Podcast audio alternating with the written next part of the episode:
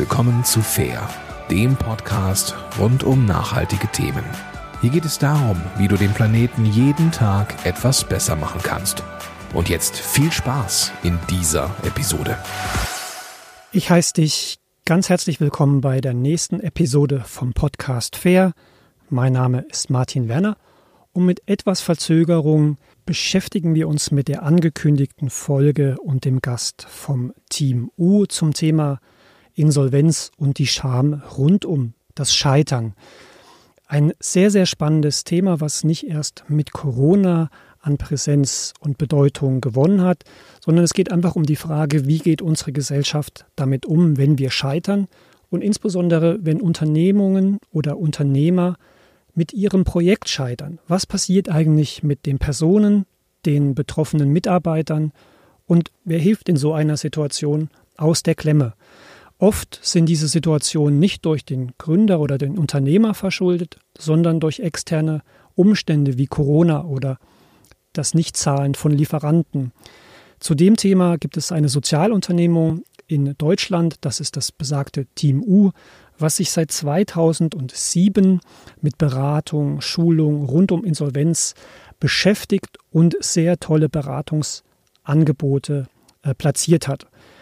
Ich kann heute mit Attila von Unruh, dem Gründer, sprechen und er wird dir tatsächlich im Detail erfahren, woher kommt eigentlich diese Scham? Was bedeutet es für eine Gesellschaft, wenn wir Unternehmen, die in Schieflage geraten, nicht helfen, wirtschaftlich, aber auch gesundheitlich?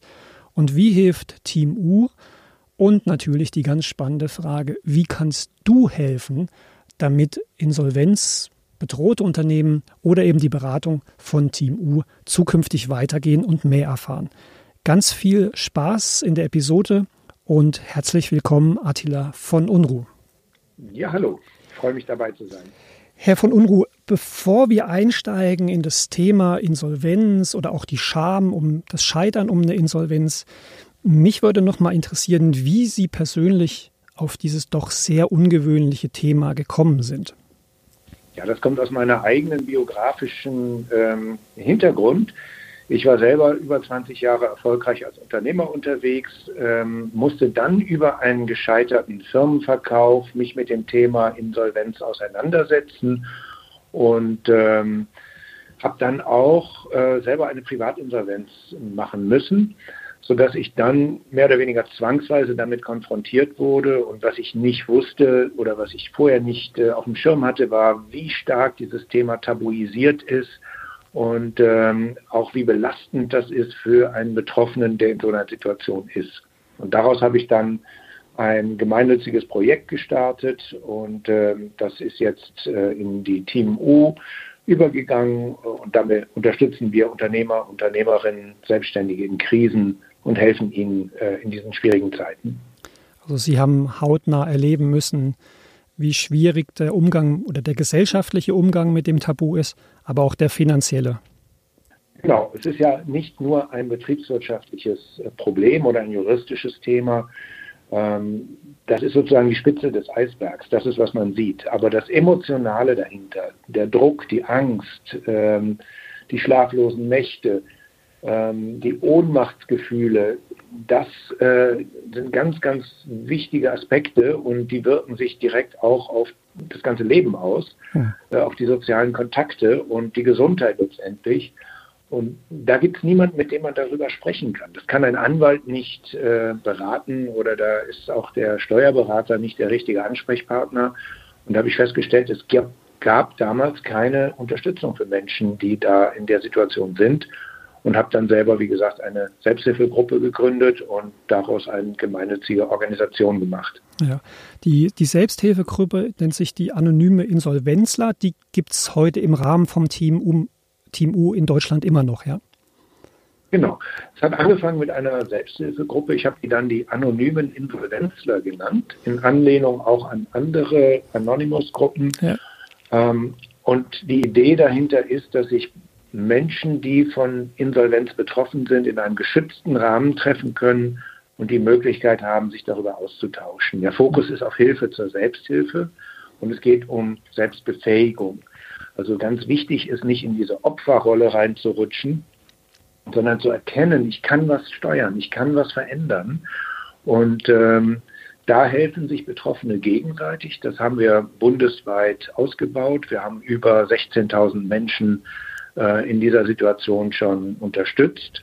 Und ähm, daraus hat sich dann noch ein ganz großes Netzwerk entwickelt von Ehrenamtlichen, von Unterstützern, äh, von Experten und auch ein Beratungszweig, äh, wo wir über Team U auch dann äh, Sanierungsberatung anbieten.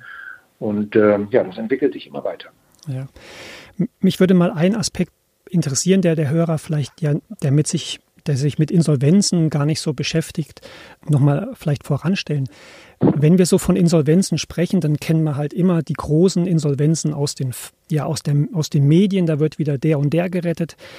Wer ist denn eigentlich in der Regel von Insolvenzen bei Kleinunternehmen betroffen? Und woher kommt dieses Tabuthema, diese Scham? Ja, das würde mich nochmal sehr wundernehmen, wo das vielleicht auch juristisch begründet ist, äh, dass man mhm. nicht mhm. scheitern darf im Vergleich zu Amerika, wo das ja äh, der gelebte Traum ist. Ja, also es sind jetzt zwei Fragen. Ähm, zunächst mal, wer ist betroffen? Wir haben im Moment ähm, eine riesige Zahl an vor allen Dingen kleinen Unternehmen, Selbstständigen aus allen Branchen, die ähm, in einer sehr, sehr schwierigen Situation sind.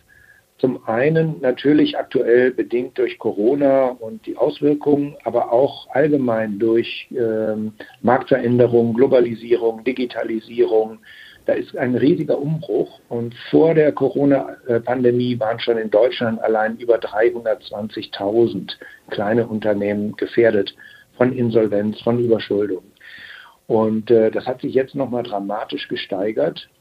Und wir alle wissen es, äh, Firmen, die noch vor einem halben Jahr ganz erfolgreich am Markt unterwegs waren, ähm, stehen auf einmal ähm, vor dem Kollaps. Ähm, müssen ja nicht nur Reiseunternehmen, Hotels, Gastwirte, Kulturschaffende sein. Also es geht in, durch alle Branchen durch. Mhm. Das ist das eine. Also im Moment sind sehr, sehr viele Unternehmen, äh, Selbstständige äh, existenziell bedroht. Und das andere, die andere Frage war äh, zu dem Thema Tabu. Warum ist es so ein Makel, gerade in den deutschsprachigen Ländern, äh, wenn man von Insolvenz betroffen ist? Ich glaube, wir müssen hier unterscheiden äh, in eine Zeit vor Corona und nach Corona. Ähm, vor Corona war es so, dass, dass es immer noch als ein persönlicher Makel gesehen wird. Ja. Und ähm, dass Schulden auch immer gleichgesetzt werden mit Schuld. Und da ist einfach ein, ein ganz starkes ähm, ja, Tendenz, ähm, die Menschen auch da ein Stück weit auszugrenzen. Man gehört eben auch nicht mehr dazu, wenn man äh, seine ähm, Rechnung nicht mehr bezahlen kann, wenn man zahlungsunfähig wird. Ganz egal, was die Auslöser dafür sind. Und ähm, auch jetzt durch Corona hat sich ja wieder gezeigt, dass das ähm, sehr schnell passieren kann. Und wir haben nicht die Auffangnetze, nicht das ähm, Ökosystem, was Menschen äh, auffängt, was in, die in so eine Situation kommen. Das hat, glaube ich, auch was sehr typisch Deutsches. Ähm, Sie haben es eben erwähnt, in ähm, angelsächsischen Ländern wird da anders mit umgegangen. Da gehört das dazu, dass man scheitern darf. Ähm, es gehört, es wird gesehen als eine Erfahrung, die man gewonnen hat, die einen vielleicht besser macht. In den deutschsprachigen Ländern sind wir da noch nicht ganz an dem Punkt. Äh, das entwickelt sich langsam. Hm. Versuch mal das Thema noch mal ein bisschen aufzuklabüstern. Diese Scham, diese Angst vorm Scheitern, ist die damit auch, also darin auch begründet, dass man sich eben nicht nur in eine gesellschaftliche Isolation begibt oder in diese gestellt wird, sondern auch eben über das Insolvenzrecht äh, sehr lange die bestehenden Schulden abzahlen muss, was ja im angelsächsischen Raum ähm, durchaus legerer gesehen wird. Also wird halt ein Schnitt gemacht, der ja recht radikal ist, aber dann ist er vollzogen und dann gibt es viele, die nochmal zweimal oder den dritten Versuch mit einer Unternehmung machen. Ist dies eben auch mit dem Insolvenzrecht verbunden, dass man ja über eine sehr lange Periode dann darunter leiden muss? Ähm, das äh, Insolvenzrecht in Deutschland und ich glaube auch in der Schweiz und Österreich hat seine Wurzeln im Strafrecht. Hm. Da ist also immer auch ein Aspekt, der damit zu tun hat, dass ähm, die Menschen, ähm, ich sage jetzt mal überspitzt, das zu spüren kriegen sollen, dass sie äh, gescheitert sind, dass sie Insolvenz anmelden mussten. Da ist ein sehr rigides Denken dahinter, ähm, was eben dazu führt, dass das auch ein Aspekt ist, Menschen ähm, ja, zu bestrafen. Und hm. äh, das spiegelt sich einfach im Insolvenzrecht, in den ganzen ähm, Folgen, die das hat, dass man eben nicht mehr kreditwürdig ist, dass man ähm, quasi mit einem Makel behaftet ist, was sehr, sehr schwer macht, wieder neu starten zu können. Und das ist eine andere Wurzeln im, im, im Angelsächsischen.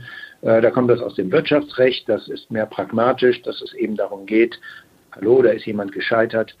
Ähm, wenn der seine Schulden nicht bezahlen kann, dann soll der die Möglichkeit haben, eine zweite Chance zu kriegen und dann ist es besser für die Gesellschaft und für die Betroffenen, wenn man ihnen diese zweite Chance gibt, indem man eine Entschuldung ermöglicht und die Leute wieder schnell in den Wirtschaftskreislauf zurückbringt, sodass sie dann wieder Geld verdienen können und äh, eben einen Beitrag zur Gesellschaft ja. leisten können. Man muss immer differenzieren, geht es um einen Betrug, dass jemand Schulden gemacht hat und sich dann dem entziehen will, indem er äh, quasi durch eine Insolvenz sich entschuldet, oder ist es wirklich dieser ehrbare Kaufmann, der Handwerker, der Selbstständige, der also wirklich ganz, ganz ordentlich arbeitet und seine Steuern zahlt und äh, versucht, einen guten Job zu machen, aber in eine Situation kommt, wo er dann trotzdem ähm, zahlungsunfähig wird, weil vielleicht ein Kunde nicht bezahlt hat. Hm. Also das würde mich nochmal sehr interessieren, Herr von Unruh.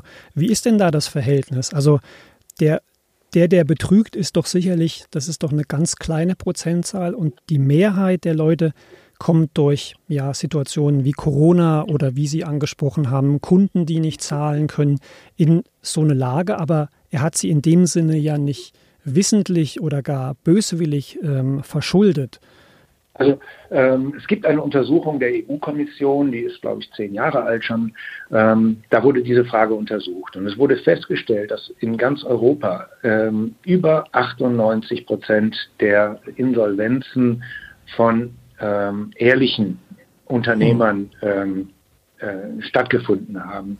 Das ist ein minimaler Prozentsatz äh, von Menschen, die das nutzen, betrügerisch einsetzen ähm, um damit quasi bewusst ähm, sich zu bereichern und äh, sich ihrer Verbindlichkeiten äh, zu entziehen.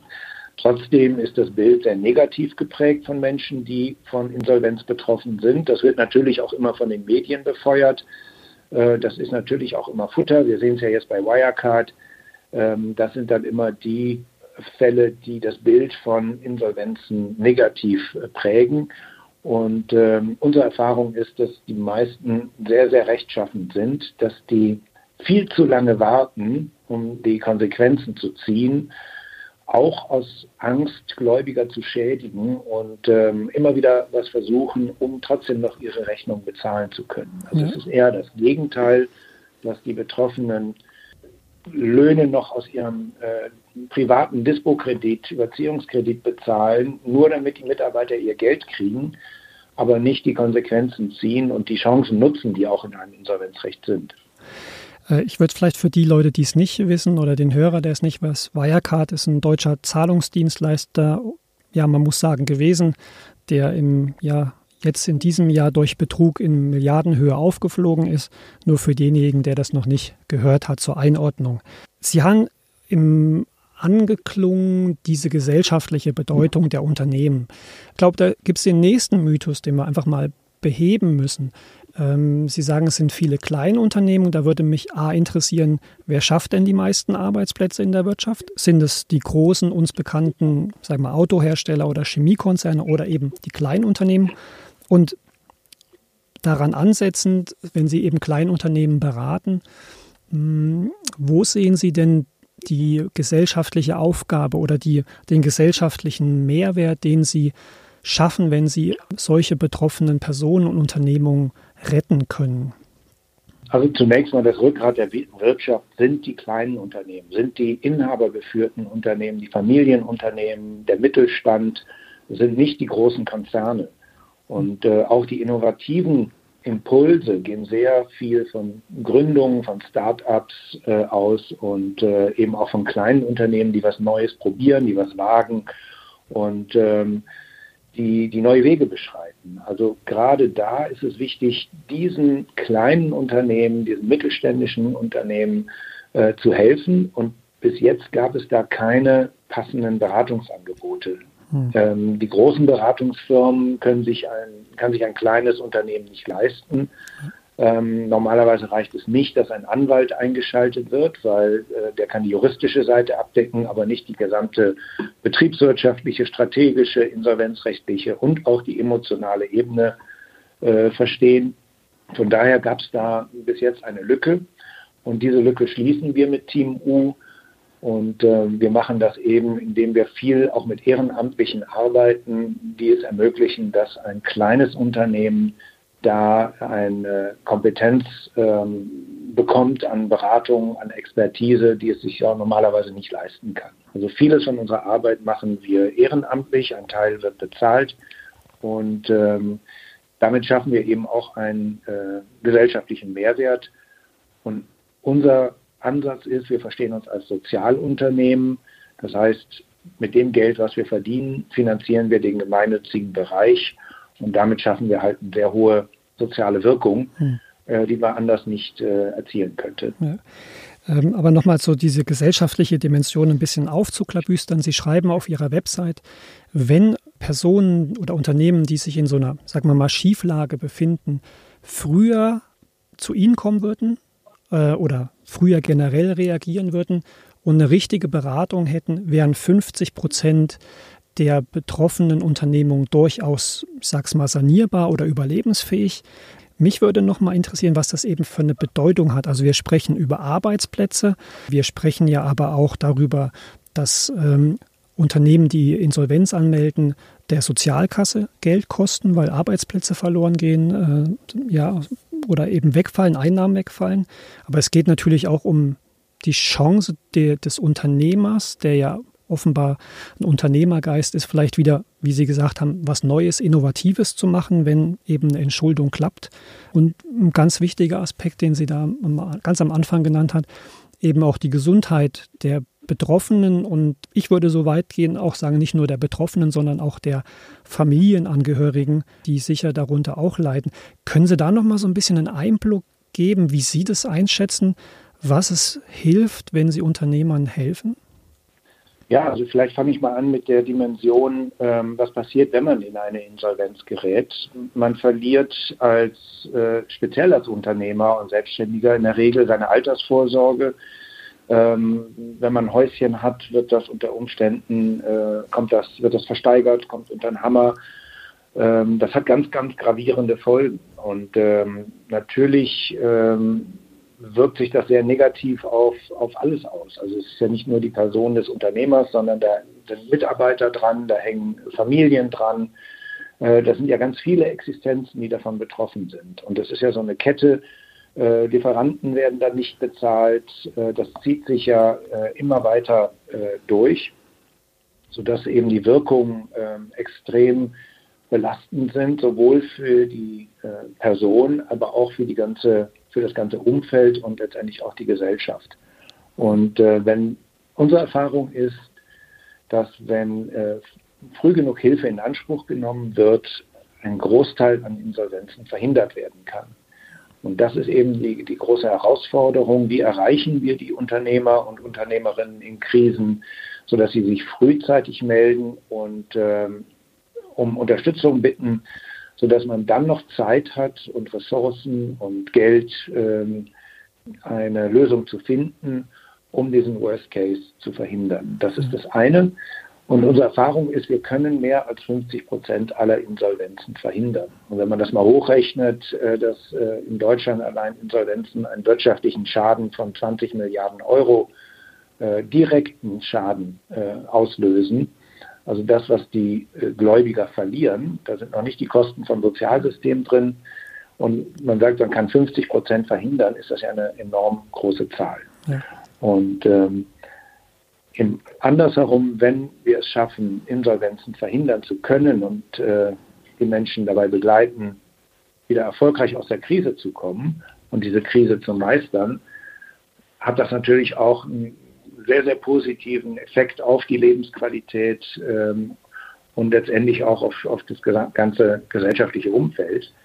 Und äh, letztendlich ist es ja auch, dass, dass soziale Stabilität äh, in der Gesellschaft davon abhängt, dass Menschen einen Job haben, ähm, dass sie äh, ihren Lebensunterhalt bestreiten können und nicht irgendwo im Sozialsystem äh, hängen, obwohl sie eigentlich äh, arbeiten könnten, Firmen führen könnten, Arbeitsplätze schaffen könnten.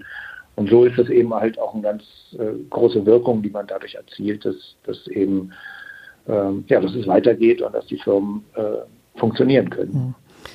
Wenn Sie von dieser Dimension sprechen, dann verwundert es mich doch, dass es, sage ich mal, seitens des Gesetzgebers offenbar wenig ja, Mittel und Möglichkeiten gibt, so dass es notwendig ist, dass so eine Sozialunternehmung wie Sie in diese Lücke einspringen. Ist das eine falsche Wahrnehmung von mir?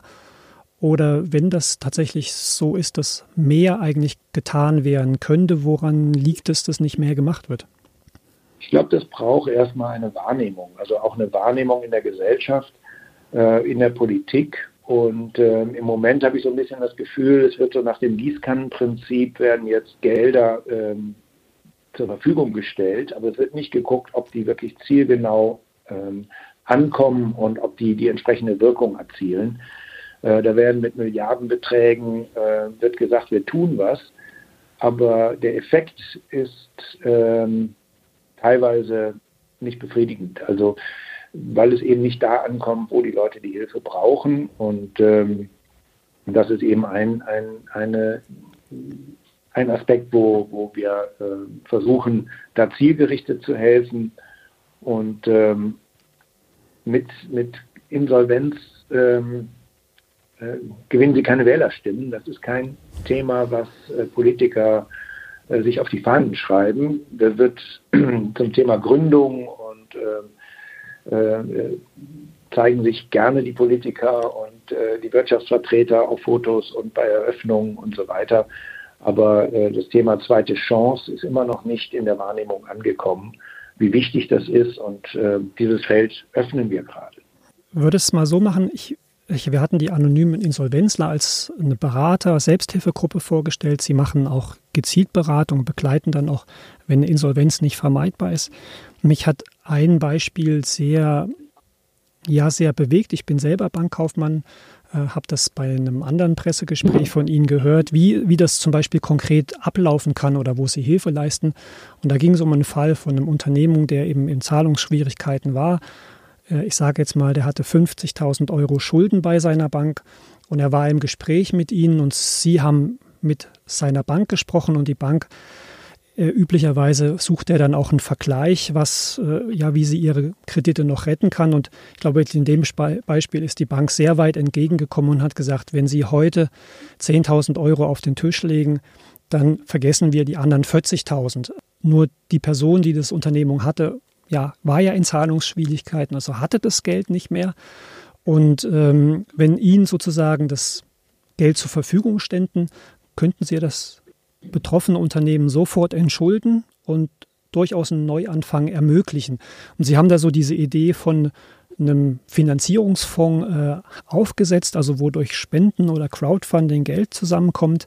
Ist es dieser Vergleich, passiert es oft? Und was ist aus so aus diesem Gedanken, so einen Fonds aufzusetzen, in der Zwischenzeit geworden? Ja, das ist ein ganz, ganz spannendes Projekt, was wir haben. Wir stellen immer wieder fest, dass sich äh, Insolvenzen verhindern ließen, wenn man einen äh, Vergleichsbetrag anbieten könnte. Die Banken ähm, wollen ja auch sehen, dass sie so viel wie es geht von ihren äh, Schulden, also von den Darlehen zurückbezahlt bekommen. Und äh, wenn die Alternative ist, dass die Firma in die Insolvenz geht und die Bank die Forderung komplett abschreiben kann, äh, dann ist es natürlich auch für die Bank interessanter, wenn sie einen Vergleich anbietet. Und wir haben in vielen Fällen die Möglichkeit, dass wir, ähm, dass die Banken vergleichsbereit sind, wenn die sehen, dass es eine äh, Analyse gibt und die machen wir dann eben auch für die Unternehmen, wo wir den Status definieren und zeigen, welche Optionen gibt es. Und äh, wenn die Option Insolvenz ist oder über einen Vergleich äh, die Bank besser zu stellen, äh, sind die Banken da auch gesprächsbereit. Das Problem ist, dass die Betroffenen in der Situation natürlich kein Geld mehr haben und da sind selbst 5.000 oder 10.000 Euro eine utopische Summe, die sie sich auch nicht mal eben irgendwo leihen können, weil sie sind, wir haben ja kein Vermögen mehr. Und Familie, Freunde, Bekannte sind auch meistens schon alle gefragt worden in der Zeit, wo das Geld weniger wurde. Ähm, und dann ist man vor dieser fatalen Situation, man könnte die Firma retten, man könnte die Insolvenz abwenden, aber es gibt kein, kein Mittel, um das zu finanzieren. Natürlich kriegt man keinen Kredit bei der Bank, und so sind, arbeiten wir gerade an einem Finanzierungsfonds, der spendenbasiert ist, ähm, wo Menschen einzahlen können auf, äh, in einen Fonds, mit dem wir dann so einen Vergleich bedienen können. Das soll dann kein geschenktes Geld sein, sondern die Menschen, denen wir damit geholfen haben, die können es dann später so zurückzahlen, wie es ihnen möglich ist. Mhm. Und das basiert auch ein Stück weit auf Vertrauen, weil die Menschen haben ja keine Sicherheiten mehr. Aber meine Erfahrung ist, dass das ungemein gewertschätzt wird, wenn jemand hilft in einer Situation, wo man sagt, ich kann nicht mehr und dann ähm, die Hand reicht und sagt, okay, wir haben hier Geld, das ist gespendet worden, das verwalten wir treuhänderisch und damit können wir dir helfen. Und ich habe es noch nicht erlebt, dass irgendjemand ähm, nicht zurückgezahlt hat. Ja, das ist auch eine ganz interessante Erkenntnis. Es geht nicht nur nach dem Motto Take the money and run, sondern es ist ein ganz, ganz großes Bedürfnis, äh, da dieses Geld zurückzuzahlen. Und da sagen wir, okay, guck, dass du wieder stabil bist, dass du deine Miete zahlen kannst, dein Essen bezahlen kannst und äh, wieder auf die Beine kommst. Und dann kannst du wählen, in welcher Größenordnung du das Geld zurückzahlst. Und die Idee ist, dass vielleicht noch ein äh, bisschen mehr zurückgegeben wird, freiwillig und sich der Fonds damit dann speist und letztendlich immer größer wird und wir damit immer größere äh, Unterstützung mhm. leisten können. Das haben wir im Kleinen probiert, das funktioniert und jetzt geht es eben darum, wie können wir das äh, skalieren und natürlich auch, wie kriegen wir die Unterstützung von Menschen, die sagen, das macht Sinn und da helfen wir, äh, dass anderen geholfen wird. Mhm. Mich würde noch interessieren, da wir ja auch Hörer und Hörerinnen aus der Schweiz und Österreich haben, Gibt es so ein Beratungs- und Unterstützungsangebot, wie Sie das machen, auch in diesen Ländern? Haben Sie irgendwas gehört oder gibt es ein Netzwerk, was sich da mittlerweile etabliert? Team U ist Teil eines europäischen Netzwerkes, das nennt sich Early Warning Europe.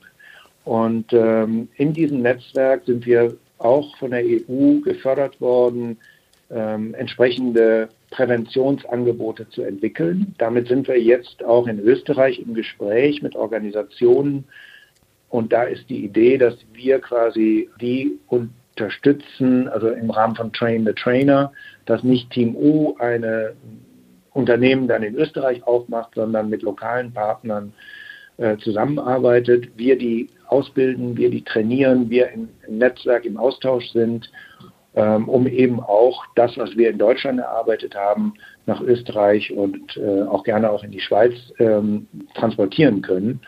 Und da geht es eben darum, ähm, gemeinsam voneinander zu lernen und das, was wir in den letzten zehn Jahren gelernt haben und die Fehler, die wir gemacht haben auf dem Weg, quasi, äh, dass andere davon lernen und profitieren können, dass sie nicht die gleichen Fehler machen können oder brauchen, äh, sondern da eben entsprechend ähm, auf unsere Expertise zurückgreifen können. Ja. Wir sind schon ziemlich weit in Österreich. Da gibt es äh, Gespräche mit interessierten Organisationen und ähm, in der Schweiz noch nicht. Aber das äh, kann ja noch kommen und ich freue mich immer, wenn wir Kontakte haben mit Organisationen, die Interesse haben, sich in dem Feld zu engagieren. Sie haben ja schon das positive Beispiel erwähnt, dass dieser Fonds im Kleinen schon funktioniert hat. Gibt es denn Personen und Unternehmungen, die in ihre Beratung gekommen sind, die mittlerweile entweder wieder total auf soliden Beinen stehen oder die möglicherweise auch in Insolvenz mussten, aber eben durch die Beratung schneller da wieder rausgekommen sind und zum Beispiel Personen wieder ein neues Unternehmen gegründet haben. Wie, wie sind da so die Erfahrungswerte oder gibt es ein Beispiel, wo Sie besonders ähm, stolz drauf sind? Also was mich immer freut, ist, wenn ich sehe, dass jemand, der Krise gemeistert hat, wieder auf die Beine kommt und äh, wieder erfolgreich ist äh, und auch aus der Krise gelernt hat. Und ganz viele von denen, denen wir geholfen haben, bieten dann ihre äh, Unterstützung an, indem sie sich dann auch ehrenamtlich bei uns engagieren. Mhm. Und das ist natürlich ein, ein, auch ein quasi, wie soll ich sagen, Testimonial. Das verschafft natürlich auch einen äh, ehrenamtlichen eine Glaubwürdigkeit, wenn er aus der eigenen Erfahrung erzählen kann. Und dann bewegt man sich auf Augenhöhe und es macht es für jemanden, der in der Krise ist, wesentlich leichter, mit jemandem zu sprechen, der sagt, du, ich habe das genauso, wie du das beschreibst, vor fünf Jahren erlebt. Und das sind die Dinge, die haben mir geholfen. Also das ist äh, eine andere Ebene von, von äh, Unterstützung, als wenn man als Experte, als Berater, als Anwalt den Leuten sagt, was sie falsch gemacht haben und wie sie es besser machen müssen. Ja. Ähm, also wir haben ganz viele, die, die jetzt wieder sehr erfolgreich sind, die sich dann teilweise auch als Berater bei uns im Netzwerk engagieren. Und ähm, das macht dann extrem Spaß und Freude. Und wenn ich eine Nachricht oder eine E-Mail kriege und da drin steht, hey, ich habe es jetzt geschafft und ähm, wir haben wieder einen großen Auftrag und wir haben jetzt das Luxusproblem, dass wir überlegen, müssen wir neue Leute einstellen äh, oder schaffen wir das noch alleine, dann äh, hat das Sinn gemacht, was wir getan haben und äh, das ist einfach ein unglaubliches, äh, ja, befriedigendes Gefühl, äh, sinnstiftendes Gefühl, ähm, dass das auch äh, hilft, was wir anbieten. Es ist ein wirklich spannendes Thema. Ich versuche mal zusammenzufassen, was ich aus dem Podcast, den 30 Minuten mitgenommen habe. Es wird diesmal eine längere Liste. Also für mich erstmal essentiell, nehmen Sie sich irgendwie diesem Tabuthema Scheitern an, wenn Ihnen das in der Familie, im Umfeld über den Tisch läuft. Äh, geben Sie ein offenes Ohr, reden Sie mit den Personen, äh, ermöglichen Sie eben, dass das Tabuthema bricht. Und ich glaube, um auch eine Vorstellung zu bekommen, was so eine Insolvenz mit einem macht, kann ich den Flopcast empfehlen. Das ist auch eine Podcast-Produktion aus Deutschland, die eben Unternehmungen oder Personen vorstellt, die eine Idee hatten und gescheitert sind, also formal in Anführungszeichen gescheitert sind, also wo die Idee nicht funktioniert hat. Sehr inspirativ, um mal zu sehen, wie so ein Gründer denkt oder damit umgeht. Wenn Sie betroffen sind, was ich nicht hoffe, suchen Sie sich frühzeitig Beratung, äh, gehen Sie ins Gespräch. Und ich weiß, Herr von Unruhe, äh, Sie haben jetzt schon viel zu tun, aber ich fordere trotzdem die auf, die Beratung brauchen, sich zu melden und wenn sie eben sich bei Ihnen melden, das auch zu tun, auch wenn sie mit Corona noch mehr zu tun haben. Und für all anderen, die eben nicht direkt betroffen sind und die in der guten Lage sind, dass es ihnen gut geht und dass sie noch Arbeit haben, verweise ich natürlich auf die Möglichkeit, per Spende oder Crowdfunding Team U zu unterstützen. Die Informationen gibt es auf der Website und auch nochmal äh, in den Informationen zum Podcast. Herr von Unruh, ich danke Ihnen ganz, ganz herzlich für die Zeit, die Sie sich genommen haben äh, in schwierigen Corona-Zeiten. Ich weiß, Ihr Terminkalender quillt über. Ganz, ganz herzlichen Dank für die Zeit und dass Sie beim Podcast Fair uns das Thema näher gebracht haben und ja, diese ehrenamtliche Arbeit auch leisten. Ganz herzlichen Dank. Nach dieser spannenden Episode noch ein paar Dinge in eigener Sache. Zu Recht wurde ich darauf hingewiesen, was denn eigentlich aus unserer Bewerbung für den Deutschen Pod Podcastpreis 2020 geworden ist. In der Tat, das habe ich versäumt. Liegt auch daran, dass wir nicht gewonnen haben, aber ich danke euch für eure zahlreichen Stimmen. Wir probieren es auf jeden Fall im nächsten Jahr nochmal. Und die ganz, ganz gute Nachricht zum Schluss. Der Podcast Fair erhält tatkräftige weibliche Unterstützung aus Deutschland. Ab sofort wird es eine neue Stimme geben mit eigenen Episoden, eigenen Ideen und äh, Sendungen, und zwar von Katharina Welp von Eukokredit Nordost in Berlin. Sie beschäftigt sich in ihrer ersten Sendung mit dem Thema Vielfalt und Antidiskriminierung und zwar bei Spielzeug, also im Spielzimmer. Aktueller denn je mit der Black Lives Matter Situation und den Protesten. Und etwas im Hintergrund wird uns Julia Kroja vom Westdeutschen Förderkreis aus Bonn unterstützen. Sie wird sich einfach bemühen, den Podcast bekannter zu machen bei unseren Eukokreditkunden aber auch darüber hinaus. Ja, ganz super, dass wir diese Unterstützung erfahren. Bringt euch natürlich noch mehr Podcast, noch mehr Hintergründe und bessere Qualität. Schreibt uns gerne, was ihr davon haltet und wie ihr es handhabt, beziehungsweise wie zufrieden ihr damit seid. Damit bedanke ich mich fürs Zuhören, sagt Tschüss und Ade, bleibt gesund, euer Martin Werner. Bis bald.